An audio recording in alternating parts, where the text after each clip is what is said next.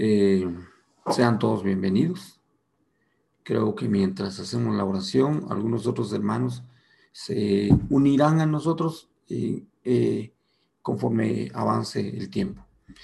Padre Santo que estás en el cielo y también en nuestros corazones a través de tu Espíritu. Te damos gracias por este momento precioso en comunión contigo y comunión con nuestros hermanos.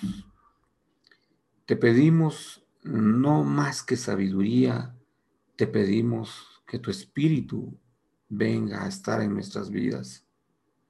Más que entendimiento, te pedimos que tu espíritu esté dentro de nosotros y nos haga entender. Te pedimos revelación de lo alto, espíritu de sabiduría, para que podamos comprender y lograr entender las esperanzas que tú tienes para todo cristiano, no solo en el futuro, sino en el presente.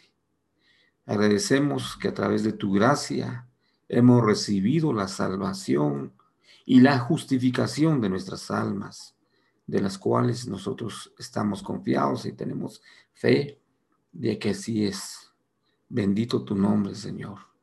Hoy venimos delante de ti porque necesitamos comprender tus escrituras. Ayúdanos, Señor amado. Ayúdanos a través de tu espíritu para que podamos comprender la revelación que tú tienes para cada uno de nosotros. No permitas que, quitamos, que quitemos algo de tu palabra, ni que agreguemos, sino tal como está, Señor amado, que venga a nuestros corazones y que cause lo que tiene que causar si hay necesidad de arrancar hábitos que no convienen y si hay necesidad de implantar hábitos que convienen, que así sea, Padre. En el nombre de Cristo lo pedimos. Amén. Muy bien, sean todos bienvenidos. Em, el día de hoy estábamos viendo de que teníamos pendiente el, el tema de Efesios. Y pues este tema de Efesios lo dejamos pendiente la vez pasada y el objetivo era que, que lo comprendiéramos a, totalidad el capítulo. Entonces, creo que vamos a ver aquí, si leemos Efesios, nos quedamos en el capítulo 2 de Efesios, el versículo 11, y vamos a concluir el capítulo con el versículo 22. Entonces vamos a ver el versículo 11 del capítulo 2 y el versículo número 11, capítulo 2 al 22. Entonces, leemos la palabra de Dios que dice, vamos a leer la versión de la Biblia eh, de las Américas. La Biblia de las Américas tiene como título, En Cristo hay paz y unidad. Eso es lo que dice la Biblia de las Américas como título a este, a esta, a este medio capítulo que tenemos aquí. Y entonces dice de la, de la siguiente manera. Eh,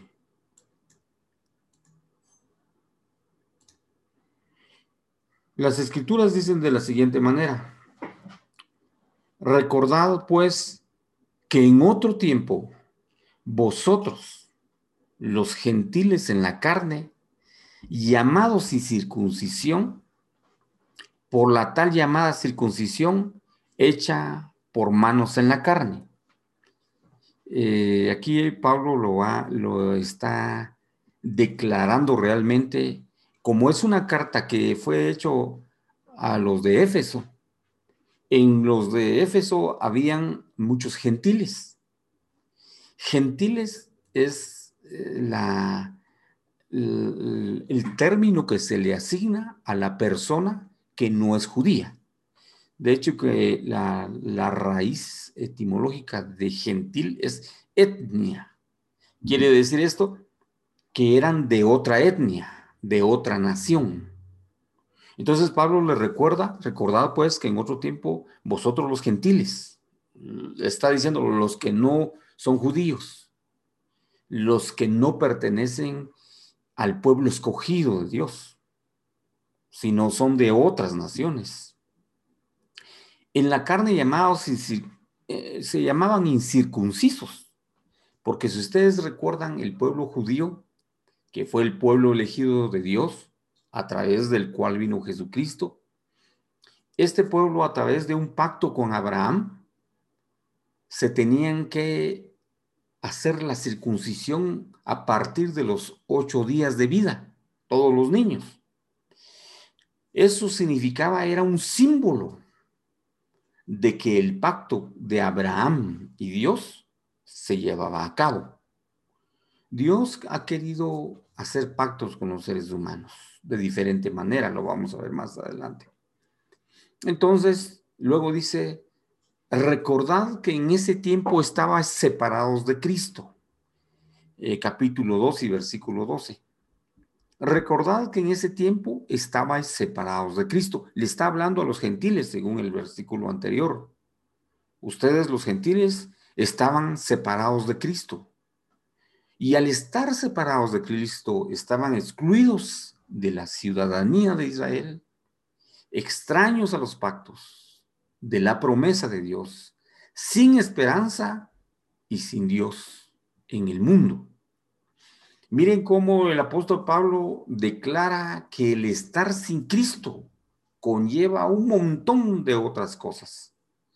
Entonces les decía en Efesios 2.13, dice, pero ahora en Cristo Jesús, digamos que estaba en otro tiempo, en otra condición, y ahora le está diciendo, pero ahora en Cristo Jesús, vosotros que en otro tiempo estabais lejos, habéis sido acercados por la sangre de Cristo. Específicamente les está hablando a los gentiles, estaban lejos, pero por la muerte de Cristo los acercó a Dios.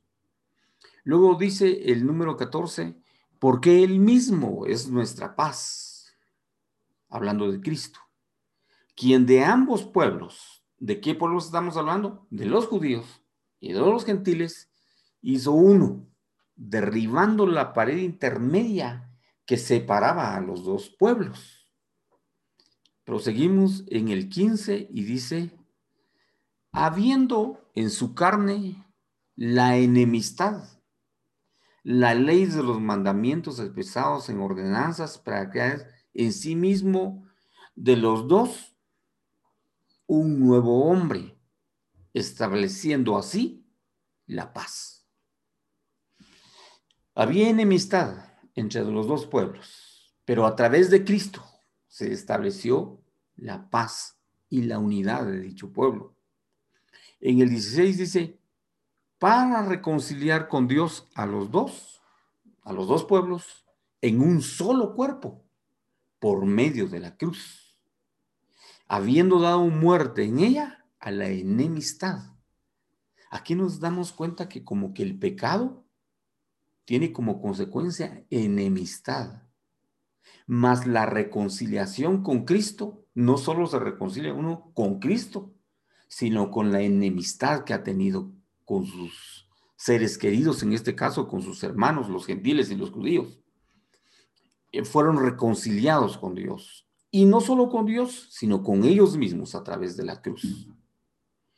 Y vino y anunció paz a vosotros, estamos hablando de Cristo, que estabas lejos, y paz a los que estaban cerca. Porque por medio de Él, de Cristo, los unos y los otros tenemos nuestra entrada al Padre en un mismo espíritu. Los unos, que eran los judíos, y los otros, que eran los gentiles, tenemos nuestra entrada al Padre en un mismo espíritu. Aquí es importante mencionarles que como nosotros no pertenecemos al pueblo judío, no teníamos derecho. Pero a través de Cristo somos uno y podemos entrar al Padre. Efesios 2.19, así pues, ya no sois extranjeros, les está hablando a los gentiles, Ya no sois extranjeros, ni advenedizos, sino sois conciudadanos de los santos y sois de la familia de Dios.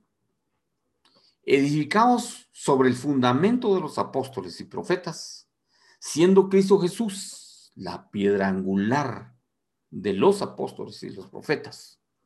21. En quien todo el edificio bien ajustado, está hablando de la iglesia que se construye, en quien todo el edificio bien ajustado va creciendo para ser un templo santo en el Señor, en quien también vosotros sois juntamente edificados para morada de Dios en el Espíritu.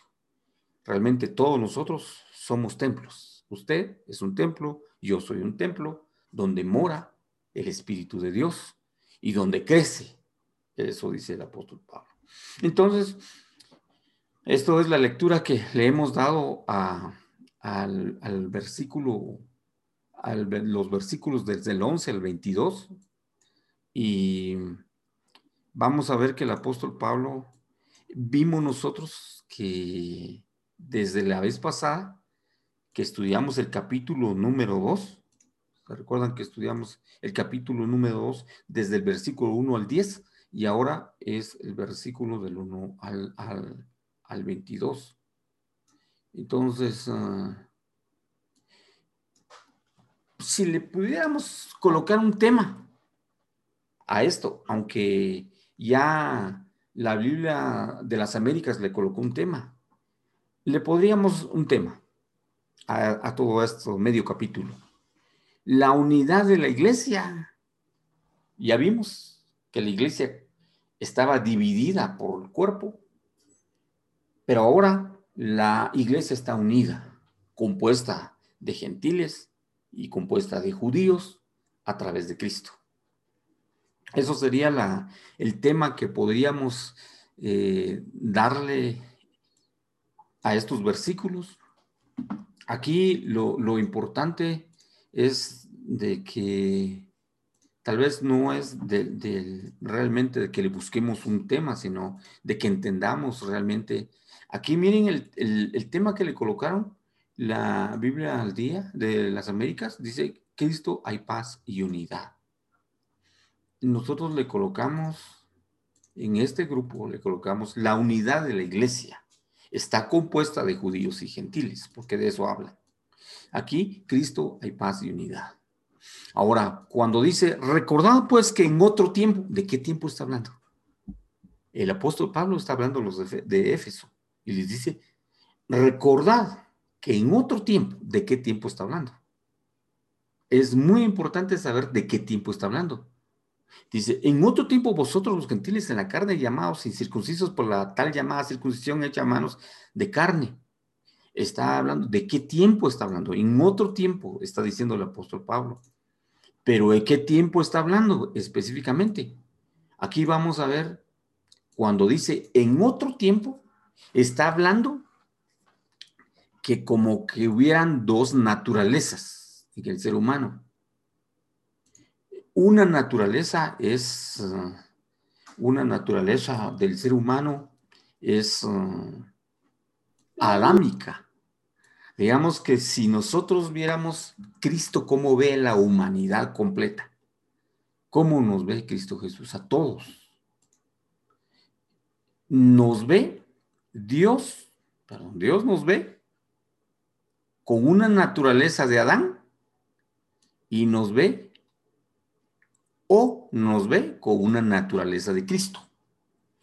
Dios solo tiene dos tipos de personas que ve en el mundo, los hijos de Adán y los hijos de Cristo. Por eso Pablo les decía a los de Éfeso, si antes que conocieran a Cristo, ustedes en otro tiempo eran incircuncisos. Entonces, Dios ve al ser humano como hijos de Adán, toda la raza de hijos de Adán, o hijos de Cristo. Y los hijos de Adán, miren cómo están. Por el pecado original que causó Adán, están separados de Dios. Los hijos de Adán son esclavos. ¿Y esclavos de qué? Son esclavos del pecado y son esclavos de Satanás. Estos hijos de Adán tienen en realidad una, una vieja naturaleza. Y esa naturaleza vieja lo describe, lo describe bien la Biblia. En Efesios dice que nosotros tenemos un viejo hombre. El nuevo hombre se da con Cristo. Nosotros le hemos llamado, tal vez por el tiempo que hemos vivido, que estamos viviendo, le hemos llamado que hay dos softwares. Digamos que el hardware es nuestro cuerpo y nuestra mente y nuestro corazón. Pero hay dos softwares. El primer software es de Adán. Es una naturaleza caída. Es el viejo hombre. ¿Qué otras características tiene esa naturaleza de Adán? Hijos de Adán. En Romanos 6 y 6 dice que somos esclavos del pecado y que aunque querramos salir, no podremos por voluntad propia. Tenemos que buscar la ayuda de Cristo o a través de Cristo. Los hijos de Adán, según Corintios,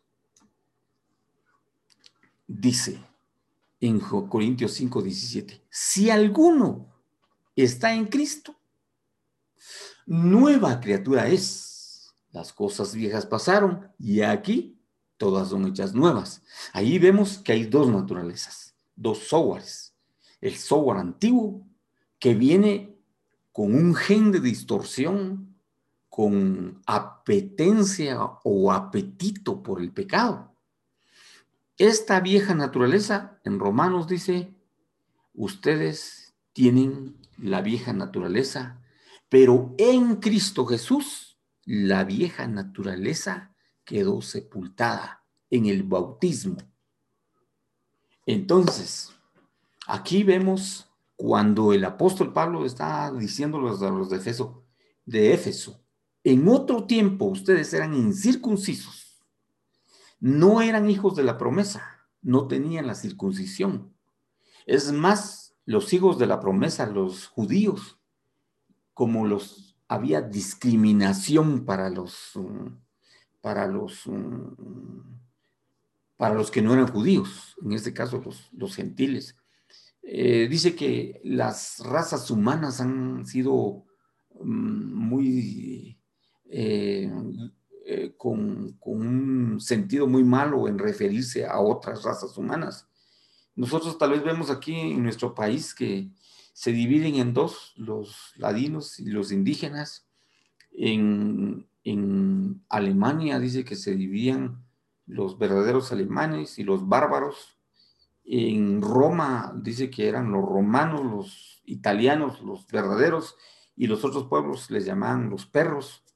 Entonces, eh, como que los judíos también, a los que no eran judíos, eran los gentiles, les llamaban incircuncisos, que no tenían la circuncisión y que no tenían ninguna cabida con Cristo. Entonces, este Adán viejo era esclavo del pecado con una vieja naturaleza.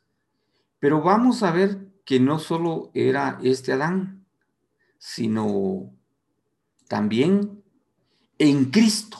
Por eso el apóstol Pablo dice, pero ahora les está hablando que están en Cristo los hijos de Cristo o en Cristo los hijos de Dios en Cristo lo volvemos a repetir, 2 Corintios 17 dice, de modo que si alguno está en Cristo, nueva criatura es. El hombre viejo quedó atrás y aquí todas las, las cosas son hechas nuevas. Increíblemente, aquí la ley de los hábitos para ser bueno no funciona, ni la ley de la moralidad, solo como representación para estar bien en una sociedad, no funciona para ser bueno realmente necesitamos un cambio radical en el corazón, no de hábitos externos, sino desde la raíz de la médula nuestra. Y entonces, esa, en esa médula viene el Espíritu de Cristo, el Espíritu de Dios, y hace que seamos nueva criatura. Por eso es que cuando Nicodemo se acercó a Jesús y dijo, ¿qué tengo que hacer para heredar la vida eterna? eh, rabí o maestro. Y Jesús le dijo, os es necesario nacer de nuevo. ¿Y el cómo es eso que nacer de nuevo? Yo no puedo entrar al vientre otra vez de mi madre. No estaba hablando de lo físico, sino estaba hablando de una regeneración interior. Y esa regeneración interior se tiene que dar en cualquier momento. Luego dice, los que están en Cristo, aunque si nosotros vamos a la Biblia, hay más de 110, 114 versículos que hablan en el Nuevo Testamento, específicamente el apóstol Pablo cuando dice, los que están en Cristo. Entonces significa, pero ahora pues ninguna condenación hay para los que están en Cristo. No hay condenación.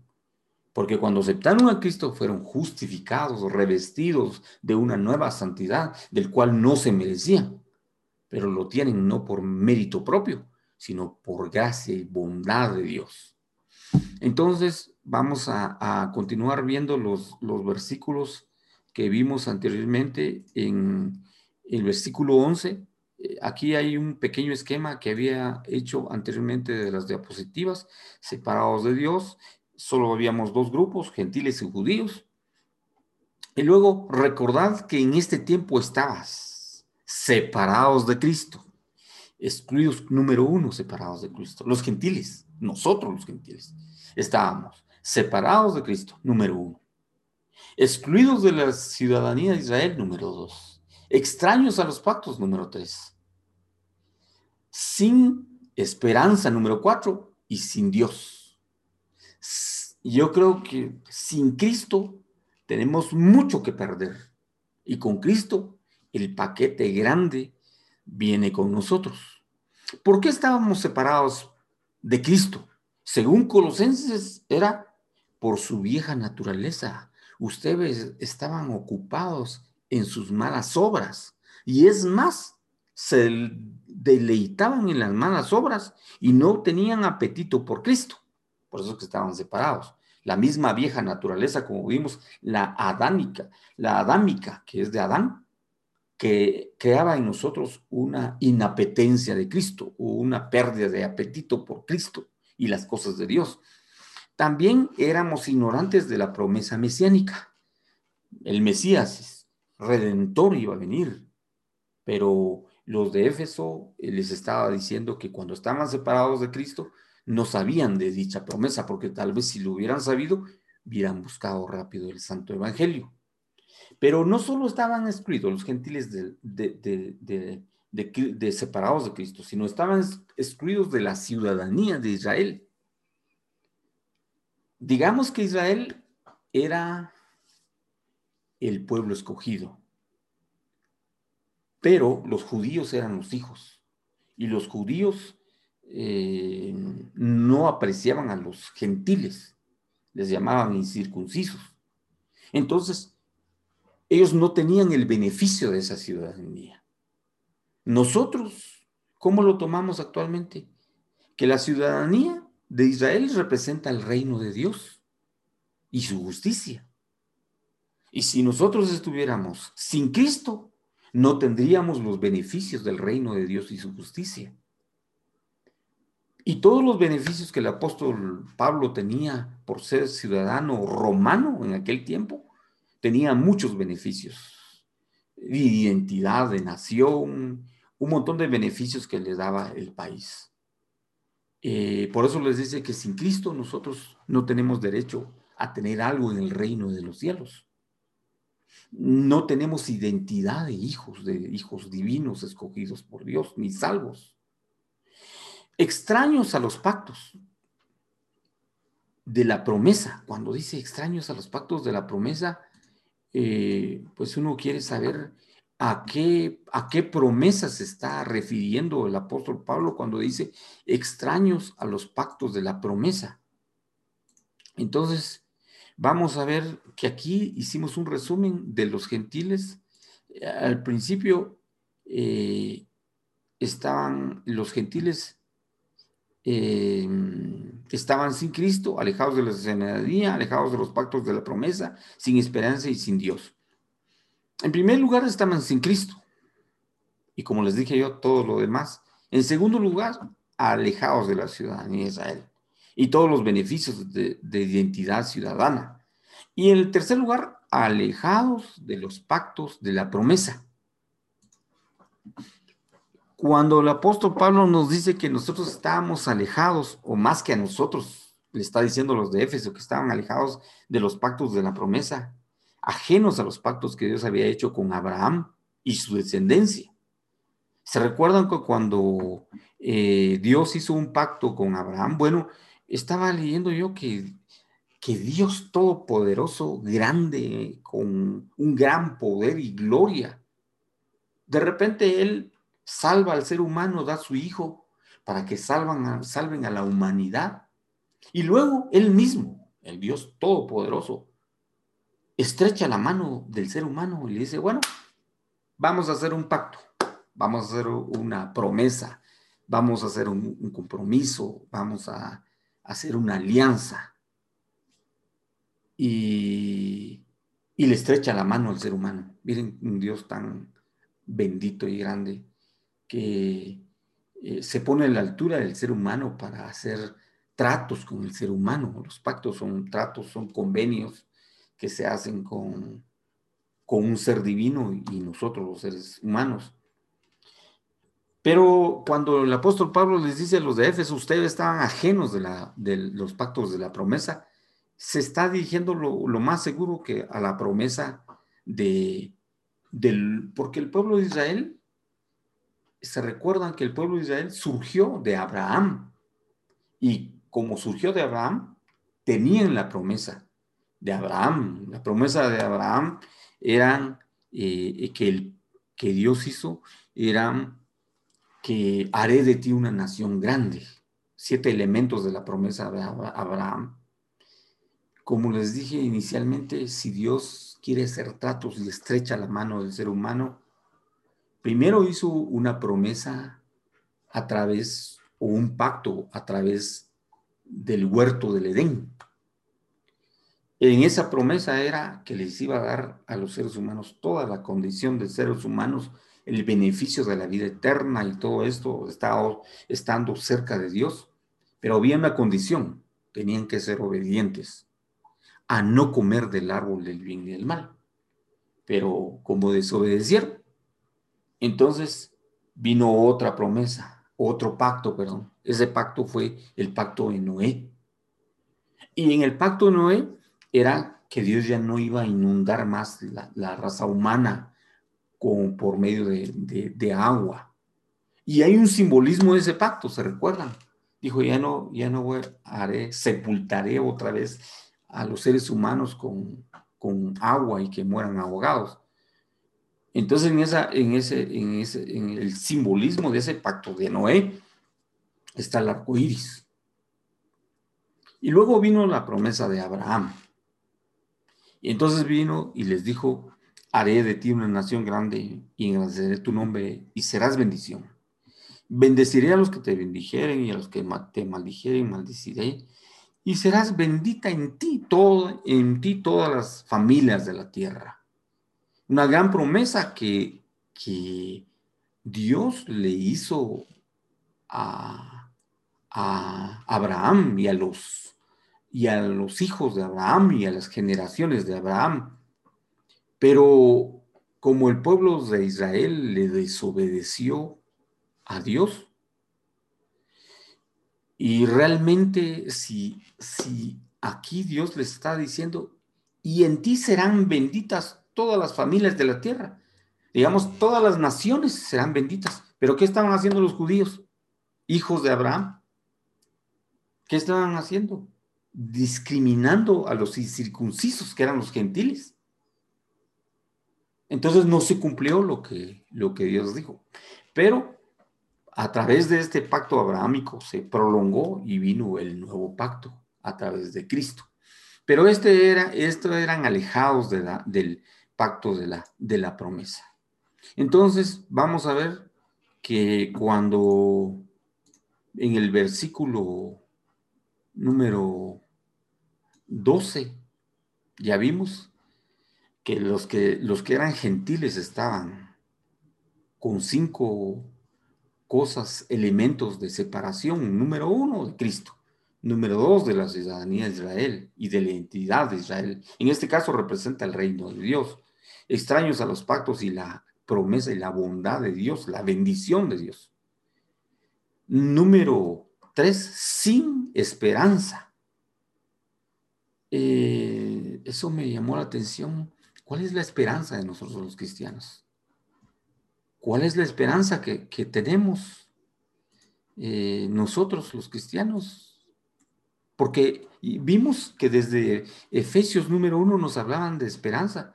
Cuando el apóstol Pablo empezó a orar y dijo, espíritu de revelación y de conocimiento tuyo, le dijo a Dios, que tengan mis hermanos, para que entiendan en el corazón la esperanza. Y ya estaba hablando de la esperanza en el capítulo 1, la esperanza se habla en el capítulo 2 también.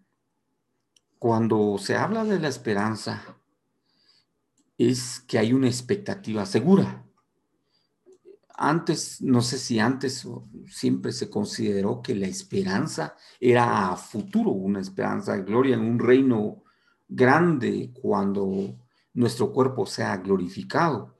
Por eso es que la esperanza se toma como parte de, de la escatología, de los eventos que vendrán a futuro. Pero aquí algunos comentaristas dicen que la esperanza que el cristiano tiene no solo es para el futuro, sino es para el presente. Es una expectativa segura. La esperanza es una firme seguridad con respecto a las cosas que no son claras y que son desconocidas. Digamos que a través de la fe nosotros tenemos esperanza. La esperanza es un componente fundamental de la vida de los justos, dice Proverbios. Sin la esperanza, la vida pierde sentido. Creo que nosotros los cristianos tenemos que tener esperanza en todo lo que, en todo lo que hacemos a través de la fe en Cristo que Él logrará para, para beneficiarnos. Y los justos que confían o ponen su esperanza en Dios serán ayudados, dice Salmos y no serán confundidos, avergonzados o decepcionados. En fin, la esperanza es un bienestar actual y un bienestar futuro y una eternidad con Cristo. Esa es la esperanza de gloria que tenemos. ¿Por qué es que más pensamos que es del futuro? Aunque es del presente, también es del futuro, porque y hay un versículo, no sé si en Colosenses creo que es, que, que dice, eh, y que cuando un familiar de nosotros muera, nosotros no estemos llorando mucho por ese familiar, como aquellos que no conocen la esperanza que vendrá en el futuro, la esperanza de reinar con Cristo. Entonces sí se habla aparte del futuro. Entonces vamos a continuar con la lectura. Creo que este es lo, lo, lo, que había que indicar o lo que había que dilucidar en todo esto. Luego Efesios 3 dice, pero ahora en Cristo Jesús, vosotros que en otro tiempo estabais lejos, habéis sido acercados por la sangre de Cristo. Le está hablando a los gentiles y a través de la gracia del Padre, Cristo vino a la cruz del Calvario y nos acercó para que seamos una sola iglesia, un solo cuerpo, tanto judíos como gentiles. Aunque los judíos tenían más derecho, nosotros fuimos injertados por medio de Cristo. El sacrificio, eh, porque Él mismo es nuestra paz, quien de ambos pueblos hizo uno, derribando la pared intermedia de la separación. Estábamos separados eh, y en enemistad con los judíos y los gentiles. Pero el sacrificio de sí mismo, de Cristo, fue la fuente de nuestra paz. Cristo es el autor de la paz, Cristo es el centro de la paz y Cristo es el sustento de nuestra paz. Creo yo que el pecado trae enemistad, trae separación, de todo tipo, tanto con el Espíritu Santo, con eh, Cristo, con el Padre Celestial y con sus seres cercanos y con los seres amados, con la familia. Todo pecado trae enemistad. Y Cristo trae la, la paz, trae la armonía. Cuando vemos nosotros que Cristo trae la, la armonía o la paz, estábamos viendo la, que la vez pasada nos mandaron a hacer algún, algún trabajo acerca de la paz y acerca de, de lo que de lo que le llamamos eh, en un término shalom, porque ese es el término real que se utiliza para la paz. y digamos el término hebreo o el término judío que se utiliza para la, paz. Y nos hicieron un pequeño trabajo, nos mandaron a hacer un pequeño trabajo que significaba, ¿qué significaba shalom? Y nosotros tuvimos que escribir estos, mm, estas letras, eh, esta letra para, para terminar, eh, esta letra de paz, significa shalom, este en hebreo es el shim, es la letra shim. Eh, hay que considerar que en hebreo no hay vocales, solo hay consonantes. Quiere decir que shalom solo se compone de tres letras, el shim, Lamed, que es la L, y Shim como que fuera la, la, SH, Lamed como que fuera la L, y Mem como que fuera la M. Entonces sería Shlm, como no hay vocales. Luego las vocales son las representaciones superiores o que pueden ser inferiores. Y entonces se forma Sh más la A Sha, la L y la O, que es esta la O, lo, y la última, la M, la Mem, sería Shalom. Entonces, de la palabra Shalom se deriva Shalemut, Shalem, y acabado, completo, íntegro. Shalem, pago, retribución. Jeru, Shalem, es una ciudad una ciudad de paz. Y también Salomón. Recuerdan que Salomón realmente eh, eh, el término shalom incluye o es raíz de tantas o da origen a tantas. Salomón. Y de hecho que también produce la palabra, las primeras letras de Shabbat por, por las primeras letras y significa reposo significa lleno, cabal, completo, en paz, en equilibrio. Esta palabra, shalom, en hebreo es una palabra familiar para personas que ni siquiera hablan ese idioma y también para miembros de esa religión. Es un término universal, como incluso lo utilizan como saludo. Shalom, como saludo, como buenos días. Y es, es prácticamente universal. Pero ¿qué significa? ¿Qué interpretación tiene? El examen del origen etimológico y la naturaleza de la palabra produce resultados complejos y muy profundos. Más que ausencia de guerra. Shalom no es ausencia solo de guerra, sino shalom es una palabra que apunta a la presencia de lo que shalom verdaderamente es. Es un, un lenguaje, es de origen semítico y, como vimos, tenía tres palabras nada más, porque no hay eh, vocales, solo consonantes.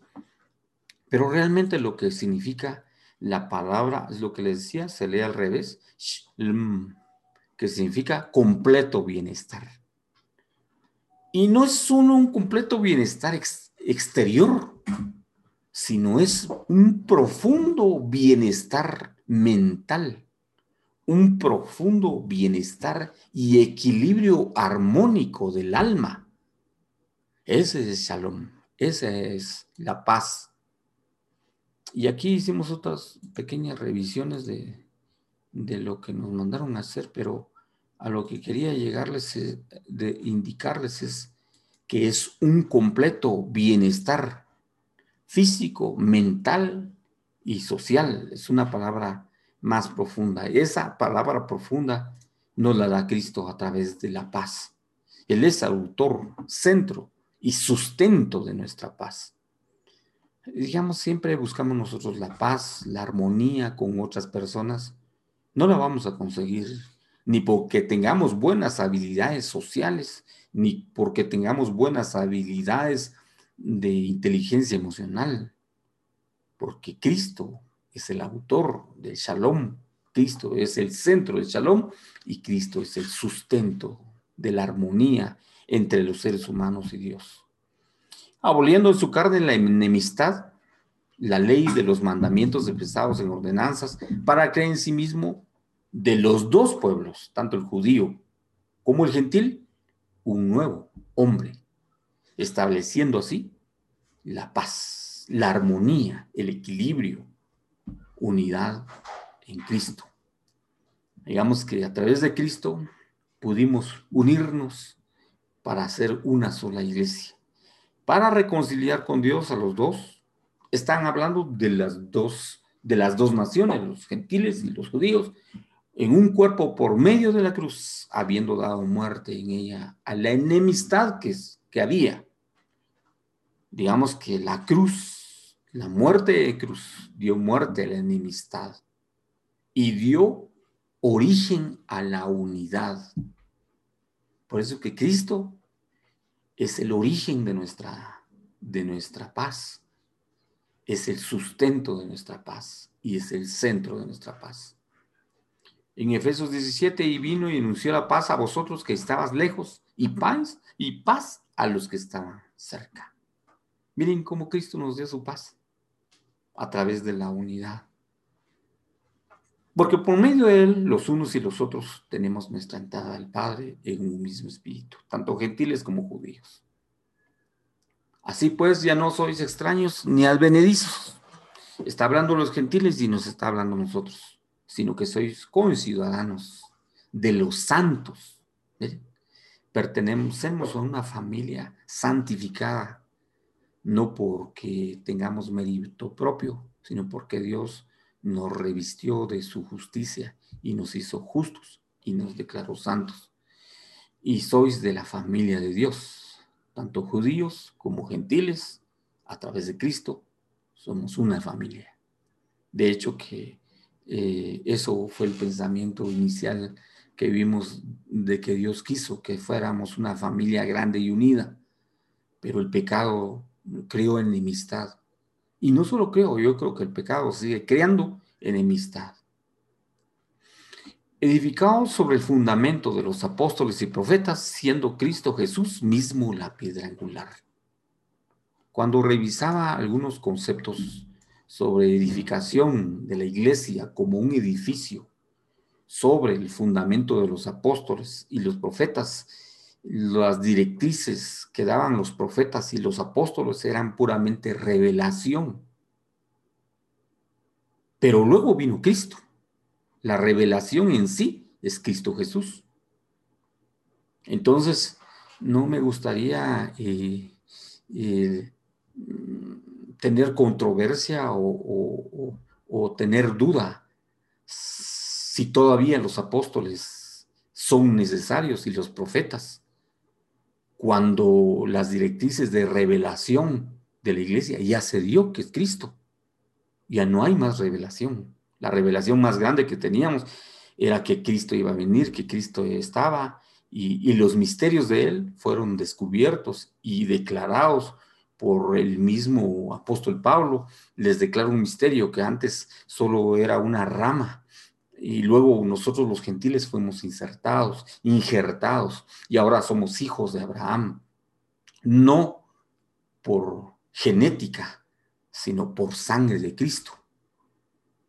Entonces, eh, creo que eran los apóstoles de antes y los profetas de antes.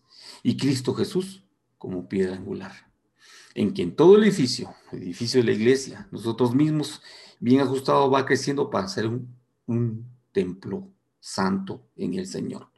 El, origen, el, fin de las cosas es nuestra santidad y ser edificios santos que puedan ser moradas del Espíritu del Señor, en quien también vosotros sois juntamente edificados para morada en el Espíritu. Muy bien, damos gracias a Dios. Creo que hay eh, mucho que, leer aquí. Estábamos viendo que, por ejemplo, cuando vimos los primeros versículos, el apóstol Pablo habla tanto de, paz, de unidad, habla de, de las dos naciones y habla cómo era en otro tiempo nuestra naturaleza. Ya vimos los versículos cómo era en otro tiempo. Y cómo es en Cristo la nueva naturaleza.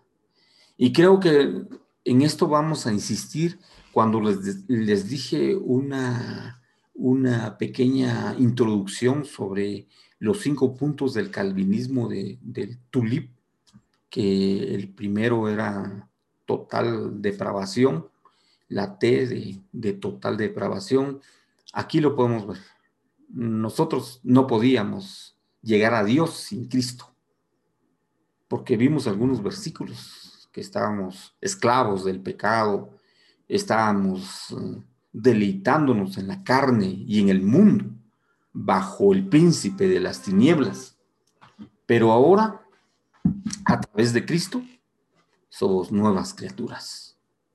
Aquí creo que hay algo sobre sobre la depravación total, la primera, la primera, eh, el primer punto de los cinco puntos del calvinismo que vimos la vez pasada y que era la depravación total. Ese era nuestro tiempo anterior y el apóstol Pablo les decía a los de Éfeso que era el software antiguo que tenía nuestra naturaleza caída. Así que solo Cristo, vemos todo esto, creo que no nos cansamos de hablar de la, de la salvación. No nos cansamos de hablar de la gracia. No nos cansamos de hablar de que realmente sin Cristo somos, somos y estamos corruptos. Y así lo menciona la Biblia. No es que jalemos nosotros a que insistamos en eso, sino la misma Biblia lo enseña. Así que muchas gracias por su atención eh, muy amables por la atención que nos prestaron, que eh, Dios Todopoderoso nos pueda comprender, nos pueda entender más sobre esa palabra shalom que Él vino a, darnos, no solo con nuestros hermanos, sino con Cristo y para que también haya paz en nuestros corazones. Entonces, em, bueno, creo que les invito a que hablamos nuestra nuestra, nuestro micrófono y que podamos eh, compartir eh, el tema que, que vimos el día de hoy fue la unidad de la iglesia compuesta de judíos y gentiles a través de la sangre de Cristo. Hay eh, mucha admiración por lo que hizo Cristo. Siempre va a ser así. Y dos naturalezas, la de Adán y de la de Cristo. Y esto es el cuerpo corrupto, la total depravación. Algunos objetan que no, otros que, como les dije la vez pasada, puede ser que eh, noten que son eh, de, de, de medio calvinismo o de el otro que era pelagio o semipelagio y la vez pasada lo vimos, pero creo que lo vamos a, ver en este otro, en, este, en esta semana. Vamos a, ver quién eh, agarra cada tema y me encargo de, toda la, la, distribución de los documentos y de, y de los libros. Muchas gracias por su atención, que Dios los bendiga. Quisiera que pudiéramos interactuar Eh, creo que somos 10. Bienvenidos todos. No sé si me escuchan. Eh, quisiéramos que activaran su audio para que podamos platicar.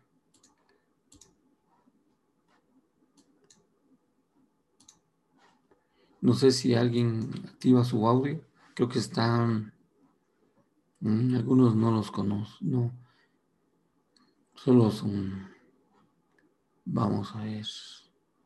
A ver si está Marco eh, por ahí. buenas noches, doctor. Hola, eh, la, la, hija del, del doctor Marvin. ¿Qué tal está? Este, Bienvenida. Bien, gracias. Ahí disculpen que me conecté tarde, pero no encontraba lo del link. Miren, pues es bienvenida siempre, Amandita. Ay, muchas gracias. Y, también disculpen a mi papá, solo que como por lo de Navidad, ¿verdad? Entonces están de ahí viendo cómo nos vamos a juntar con mis abuelitos. Entonces ahí con las disculpas, ajá. Y quería comentar que, eh, o sea, de lo poco que escuché, ¿verdad? Que al final, o sea, lo que decía que de dos pueblos hizo uno.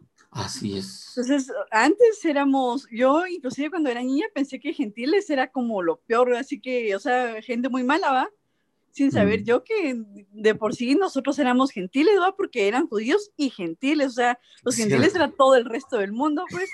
Cierto. Ajá, pero a través de Jesús, ¿verdad? Venimos a ser parte del pueblo de Dios, o sea, Él vino a reconciliarnos con Dios. Amén. Entonces, de verdad que es algo que muchas veces uno no, no toma en cuenta porque a veces hasta uno cree que por acciones o así es uno salvo, cuando realmente Jesús ya lo hizo todo, pues ya nos unió, inclusive con lo que decía de los judíos, ¿verdad? Yo me acuerdo que eh, escuchaba un, me he escuchado varios judíos que ya son mesiánicos y ellos decían, bueno, es que nosotros, eh, no es que hayamos dejado de ser judíos porque así los tachan su pueblo, digamos, sino ellos dicen, nosotros ya somos completamente judíos ¿Por qué? Porque lo único que les faltaba, que era su Mesías, ya lo tienen. Y a nosotros, pues sí nos faltaba todo, pues porque ni teníamos reglas ni nada. Es cierto, cabalmente. Ajá. Entonces, de verdad que Jesús, o sea, gracias a Jesús lo tenemos todo ahora. Gracias al cielo que sí es. Sí. Y ahí muchas gracias por, por dar estas clases, ¿no? porque yo siento que uno a veces puede pensar que lo sabe todo, pero uno nunca sabe todo y de verdad que lo ayudan a uno para hasta recapacitar pues de las prioridades y todo. Entonces, muchas gracias. A usted muchas gracias por escucharnos, que Dios la bendiga y muchas gracias, por su aporte. Siempre la, la invitamos. Ah, muchas gracias, doctor. Eh, si hay alguien más, con mucho gusto le damos el tiempo para alguna observación, alguna adición. Creo que está Marco por ahí. ¿O no? Pues yo miro que aquí está. Pero doctor, buenas noches. Hola Marco, bienvenido. Perdone que por aquí andamos chineando un poco, pero escuchando el tema.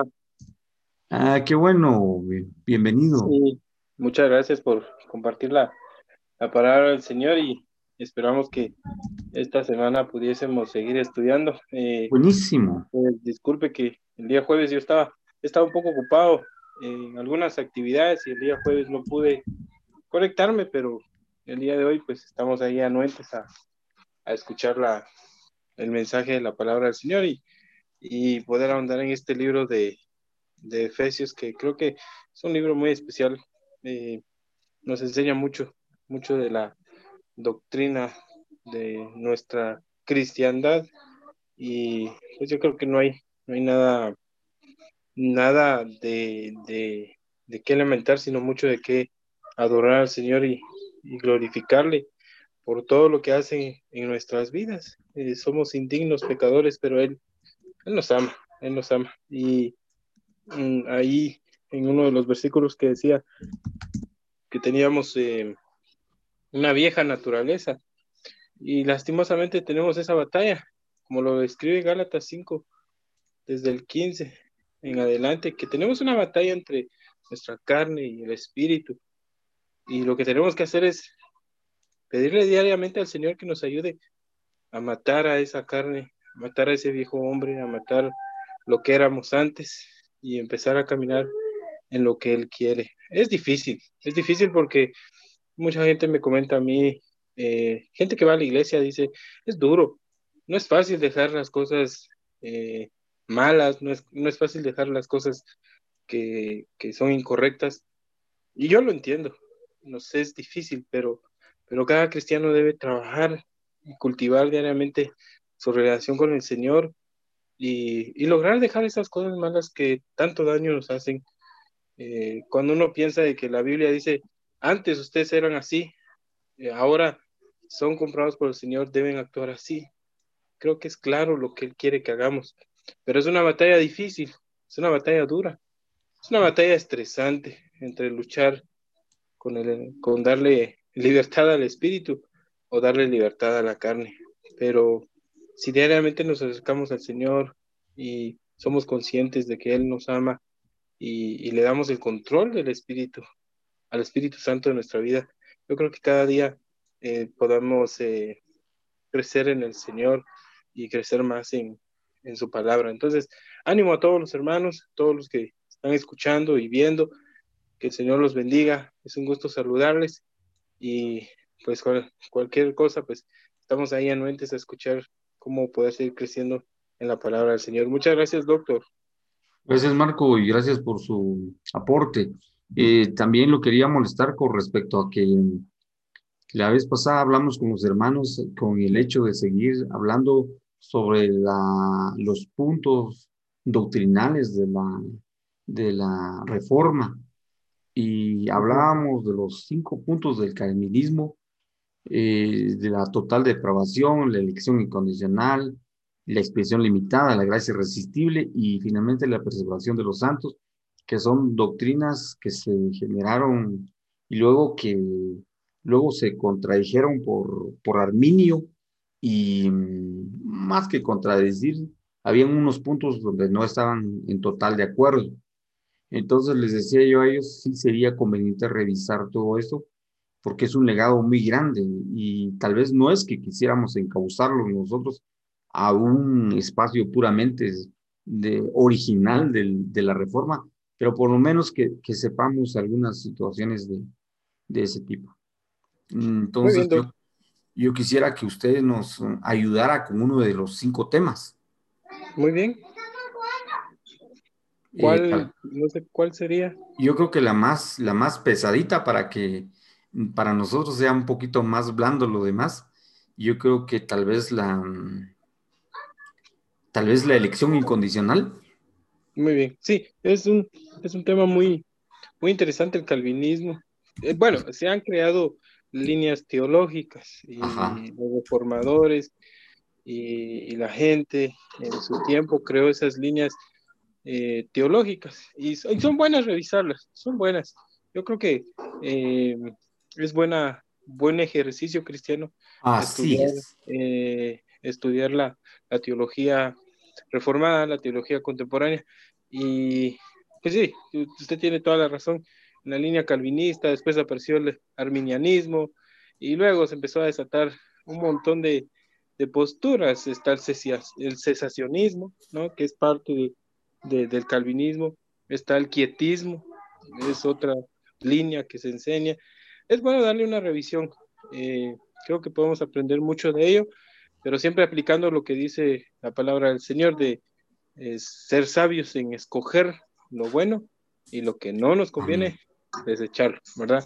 Porque en Estados Unidos hay ciertas iglesias eh, y líderes que están cayendo mucho en, en ser muy hipercalvinistas. De hecho, hay algunos libros que, que han escrito acerca del hipercalvinismo y, y, tendríamos que hacerle la diferencia, pero estamos para servirles y muchas gracias, doctor, por tomarme en cuenta. A usted muy amable, gracias por el apoyo. Creo que entonces quedamos con, con elección incondicional. Muy bien, excelente. Muchas gracias. Gracias, gracias Marco, muy amable. Y si hay algún hermano que que nos quiera ayudar con esto, no se preocupen, yo les voy a mandar todos los documentos y solo es la exposición tal como, como lo presentaban los teólogos de la Reforma y no hay necesidad que abracemos el 100% todas estas uh, doctrinas que surgieron, pero creo que como parte de, de nuestro evangelio que se originó de la Reforma, sí debemos tener presente bien todo esto. La total depravación es el ser humano y la condición mm, propia sin Dios. La elección incondicional lo va a presentar Marco. La expresión limitada. Y alguien de los hermanos, la gracia irresistible o la preservación de los santos. Alguien de los hermanos que está presente, creo que está mi hermana Mariné, que la vez pasada nos ayudó. No sé si hoy se apunta con nosotros. Muy buenas noches, hermanos. Que Dios les bendiga a cada uno de ustedes. claro que sí, con mucho gusto. ¿Cuál sería el tema que me corresponde? Entonces, este sería mm, tal vez esto de la gracia irresistible. Muy bien, gracia irresistible. No está por ahí mi hermano William, ¿no? ¿ah? No está, pero este, ¿me puedes mm, decir el tema que le corresponde? Yo le voy a indicar a él. Vamos a ver de los que estamos presentes si hay alguien que quiere abordar alguno de los temas. Y si no nos alcanzan los presentes, pues vamos a tener que tomar en cuenta los ausentes, dijeron ustedes. Muy bien. Entonces, yo creo que ya vemos 10. Si alguien, un hermano más o alguna hermana que quiera ayudarnos en esto, yo les aseguro que les voy a eh, facilitar los documentos, no son muy grandes, un resumen de los documentos, una presentación en PowerPoint para que se afiancen y, yo sé que esto es un poco complejo, porque de hecho que los, los teólogos de mucha erudición generaron todo esto. El hecho de abordarlo tal como, como, como la reforma, los, los, reformadores lo, lo tomaron, es, es, un poco complejo, porque tendría que tomar, tendría que tomar uno una, una, una base, tendría que tener una base de teología, pero yo creo que es bueno hacer, como dijo Marco, el ejercicio, y creo que lo hacemos con, con el fin de, de aprender más de la reforma y de los hermanos. Y creo que estaríamos más cercanos a las, a las ideas originales de la reforma eh, no, no, sé si hay alguien más que de los que estamos presentes que se, que se arriesgue y se atreva a decir que, y hay documentos, no se preocupen, yo les envío los documentos. Está, eh, eh, hay otros temas, creo que hay temas un poquito más, más, más duros que otros. El tema un poquito más que suave, abordable, creo que es la total depravación, pero tiene sus puntos también de, controversia, pero, pero, ¿Mm? ¿cómo? no sé si me este, escuchas. Sí, claro que sí. Si querés, me, me puedes asignar a mí ese total depravación. Muy bien, gracias, Este,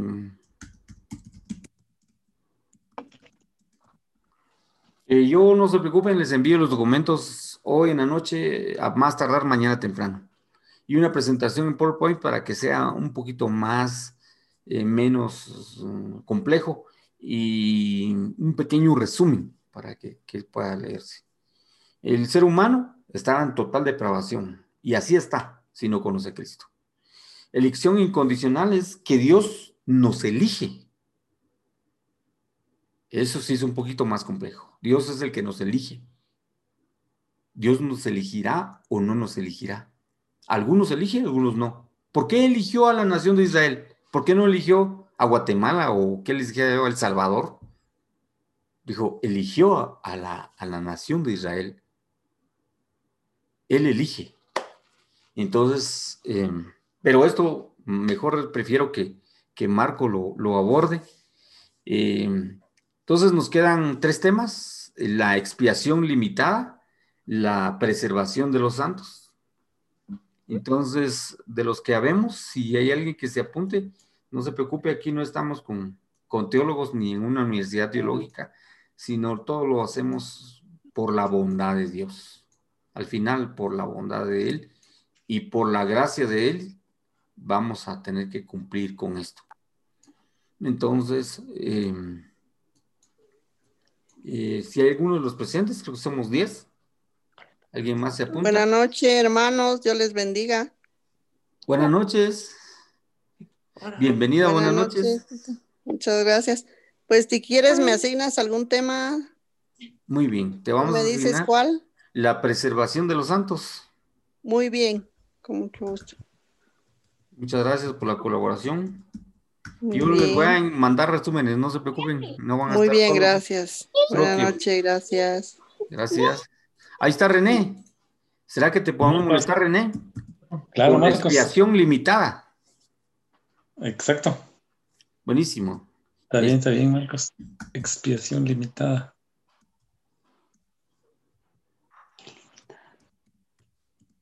Entonces, está bien.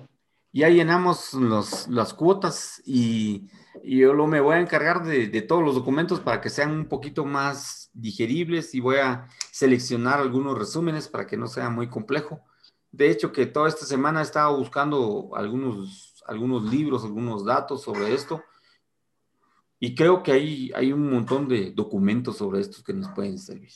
Eh, como les digo, no queremos encauzarlos a un, a un lugar específico para que creamos en, en, el calvinismo, qué sé yo, en el arminianismo, sino solo es para saber que creían más.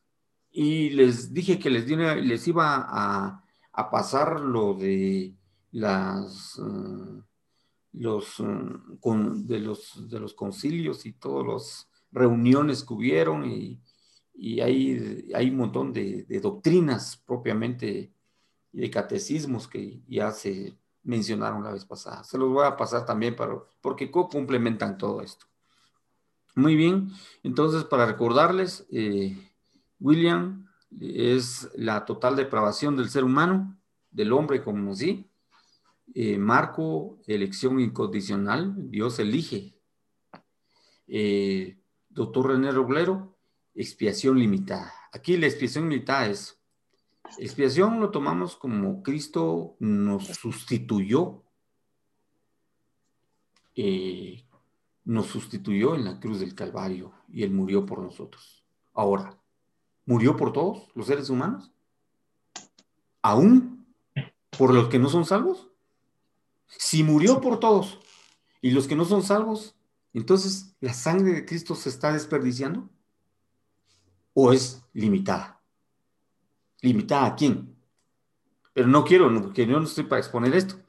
El doctor René Roblero se va a encargar de, dar, todos estos. Es lindo todo esto, mis hermanos. Creo que Dios nos va a hablar a través de todo esto. Eh, luego, la gracia irresistible está a cargo de Mariné. Gracia irresistible quiere decir que Dios da su bondad a todo ser humano. Para nosotros los que ya somos salvos es irresistible, no podemos resistir. Si lo acepto con mi corazón, con mis tuétanos, con mi cabeza, toda la bondad de Él. Pero ¿por qué todos no lo aceptamos? ¿Por qué algunos que no lo aceptan? ¿Acaso la gracia tiene un lado irresistible? que uno se puede resistir a eso? Porque hay muchos que son creyentes que no son creyentes. ¿Por qué se resisten al llamado, a la gracia de Cristo, a la gracia de Dios y al sacrificio de Cristo? ¿Será que la gracia tiene un lado que no es resistible? ¿O por qué el anterior concepto de elección incondicional no eran elegidos? Por eso no se les hace irresistible. No tienen un apetito por, por Dios y las cosas de Dios. Y la última preservación de los santos es, ¿la salvación se perderá o no se perderá la salvación? ¿Cómo, cómo nos sustentamos en la vida después de recibir a Jesucristo como nuestro Señor y Salvador personal? ¿Cómo nos seguimos sustentando los santos? ¿A través de qué? E, esa es la, esto es, precioso. Claro que hay modalidades y ahí van a, van a ver que vamos a, ver al Minio que decía, eh, unas cosas sí estoy completamente de acuerdo, otras no. Y Pelagio, que está mucho más antes, decía, eh, algunas cosas no estoy de acuerdo. Pero una trae a otra. Entonces, si se dan cuenta, bueno, en inglés, no es en español, en, en inglés sería la total depravación, la T, y la U de, de no condicional, sería la U de no incondicional. Tú, la L limitada, límite, y, y, y, la I irresistible. tulip, la P, preservación. Entonces, en inglés sería tulip. ¿Y qué es tulip en, español? Un tulipán. Entonces, como que los, como que los, los, los uh, de la reforma dijeron, vamos a dejar un símbolo de los principios doctrinales. Va a ser un tulipán.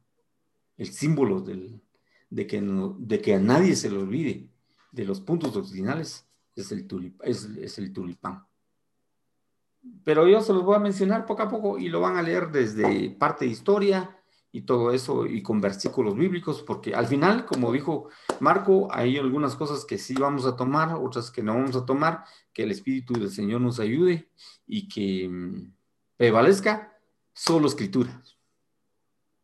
Lo mismo, solo escritura. Muy bien, que Dios los bendiga, que Dios nos guarde, gracias por su atención eh, voy a pedirle a Marquito, tal vez si está todavía en línea, si nos puede despedir en oración. Y quedamos. Bien, Extrañamos al doctor Ramírez, que él es uno de los que casi no son más, son constantes con nosotros, pero, pero tal vez en la próxima lo vemos. Muy bien, doctor. Vamos a orar al Señor. Damos gracias al Señor por la oportunidad que nos da de, de adentrarnos a tu palabra. Cerramos ahí en lugar los ojos y oramos al Señor Padre que estás en el cielo. Te damos gracias por esta noche. Gracias, Señor, por la vida de todos los que están aquí representando, Señor, seguramente a su casa, a su familia. Señor, te pedimos para que tú nos ilumines, nos llenes de, de veras de, de tu palabra, de tu presencia, no solo para escudriñarla y aprenderla aún más, sino también para poder aplicarla en las áreas necesarias de nuestra vida y así crecer como un roble, Señor, y ser fuertes en nuestra fe, en el cristianismo, en testificar a otros, en llevar a otros a tu conocimiento, Señor. Es nuestro trabajo también como cristianos predicarle al mundo, disipular, evangelizar y llamar a los perdidos a esta salvación tan grande. Gracias porque nos permites a nosotros disfrutar de la bendición de ser tus hijos y nos permite, Señor, poder conocerte aún más. También te pido, Padre, que bendigas a cada uno de los hermanos que están en esta plataforma. Bendice su casa, bendice su familia, bendice su matrimonio, Señor, y bendice también a quienes están dependiendo de cada uno de nosotros, no solo en asuntos económicos, sino también en asuntos de fe, Señor. Te pido, Padre amado, que bendigas a cada familia representada esta noche. Señor, también quiero pedirte por nuestra nación y toda esta coyuntura que se está viviendo a nivel nacional. Toma todo el control, Señor, de estas situaciones y ayuda a que nuestro país, Padre, de veras, de alguna forma llegue a ser dignificado, Padre amado, y podamos tener un país libre de corrupción, libre, Señor, de problemas, que busque de veras ayudar a cada guatemalteco, Señor. Y también te ruego para que la iglesia y los cristianos hagamos eco, Señor. Los cristianos también como hijos del reino, como representantes de ti, debemos buscar, Señor, que la nación esté siendo dignificada, Padre. Ayúdanos como nación a hacer uso de nuestro criterio personal, de nuestra fe y nuestras convicciones y poder, Señor Padre, eh, de veras influenciar nuestro ambiente social y político. Bendice a nuestra Guatemala, Señor. Bendice a nuestro país. Bendice, Padre, nuestras familias. Todo esto te lo pedimos en el nombre de Jesús, tu Hijo. Amén. Muchas gracias. Damos gracias a todos los que estuvieron presentes. René, Dios te bendiga. Hola, Marvin. Yo te guarde, Manny. Qué gusto verte. Igualmente. gusto verte. O sea, mi doctor, ahí andábamos de incógnitos. le dije a Amanda que le tocaba a ella ahora. Ah, muy bien. Así creo que como nos parecíamos no iban a, notar la diferencia. Qué gusto saludarlos, hermanos. Gracias, igualmente, Marvin. Buenas noches, hermanos. Muy buenas noches. Buenas noches, hermanos. Que Dios les bendiga. Igualmente, buenas noches. Muy bien, quedamos despedidos. Que Dios los bendiga. Los esperamos el jueves y vamos a mandar estos documentos para que podamos ver a todos. Muy bien. Dios los bendiga. Feliz noche. Noches.